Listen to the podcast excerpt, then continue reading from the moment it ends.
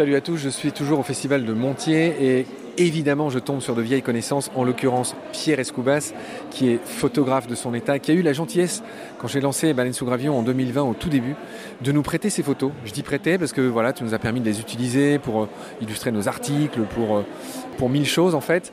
À ce titre, tu es une vieille connaissance et là je tombe sur toi par hasard et tu me dis que tu es en train de revenir de Mongolie Qu'es-tu donc allé faire dans cette galère mongolienne Alors Marc, d'abord c'est un énorme plaisir de te rencontrer en chair et en os, parce que je suis le podcast bien évidemment, et c'est vrai que tu avais la gentillesse de, montrer mes photos, donc c'est un immense plaisir de te croiser à Montier.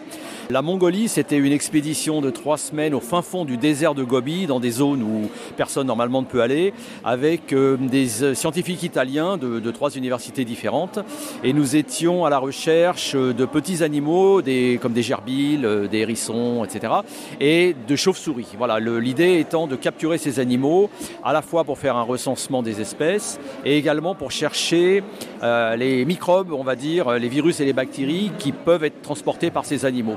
Et clairement, euh, dans le contexte de la pandémie actuelle, il y avait un focus très important sur les coronavirus de chauves-souris. Oui, évidemment. Alors les gerbilles, c'est rigolo. Euh, il me semble que quelques gerbilles sont vendues dans les animaleries en Europe. Moi, je me souviens quand j'étais môme, j'avais des gerbilles qui euh, ressemblent à des petits rongeurs qui ont une queue un peu touffue. Est-ce que tu peux nous, parler un peu de à quoi ça ressemble tout ça? Alors les, gerbilles du Gobi sont des, un peu comme des hamsters avec une grande queue. Hein, sont des animaux plus petits que ceux dont tu parles et qui vivent dans des, terriers euh, creusés dans le sol du désert.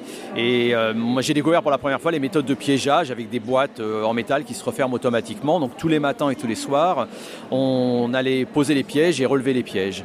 Et mes collègues donc capturaient les gerbilles, les mesuraient, euh, prélevaient des échantillons biologiques et tous ces animaux ont été relâchés. Donc ce sont des, oui, des petits rongeurs euh, de la taille d'un gros hamster, on va dire. Tu m'as parlé de chauve-souris, si je ne m'abuse. Euh, décris-les-moi, si tu ne connais pas l'espèce à tout hasard. Alors, malheureusement, ce n'est pas moi le, spécialiste de chauve-souris, donc euh, ce n'est pas ma spécialité en biologie, mais euh, nous avons capturé 75 animaux, si je me souviens bien, de plusieurs espèces différentes.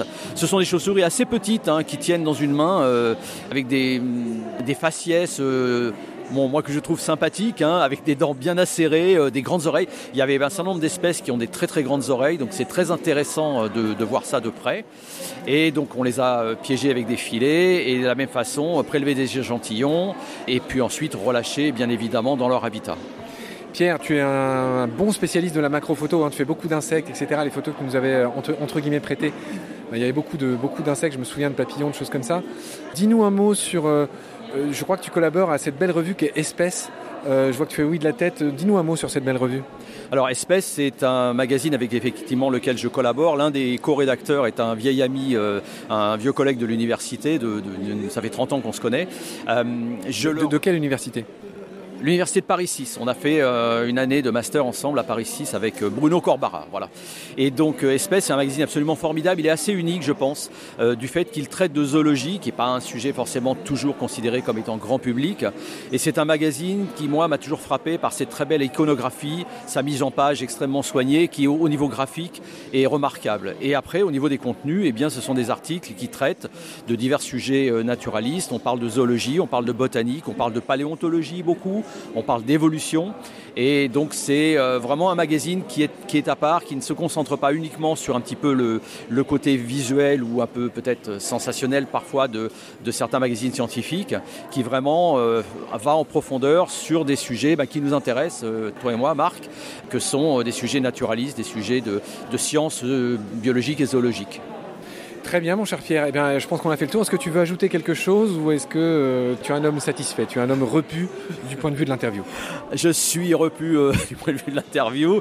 Je suis enchanté, Marc, d'avoir l'opportunité de te rencontrer et je suis déjà fatigué au bout de deux jours à Montier-Ander parce que c'est extrêmement intense.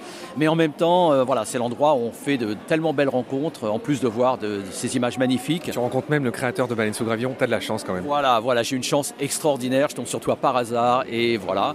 Donc euh, c'est fabuleux et je te remercie pour euh, m'avoir accordé ces quelques minutes. Je t'en prie Pierre, prends soin de toi, à bientôt, salut. Merci Marc, au revoir.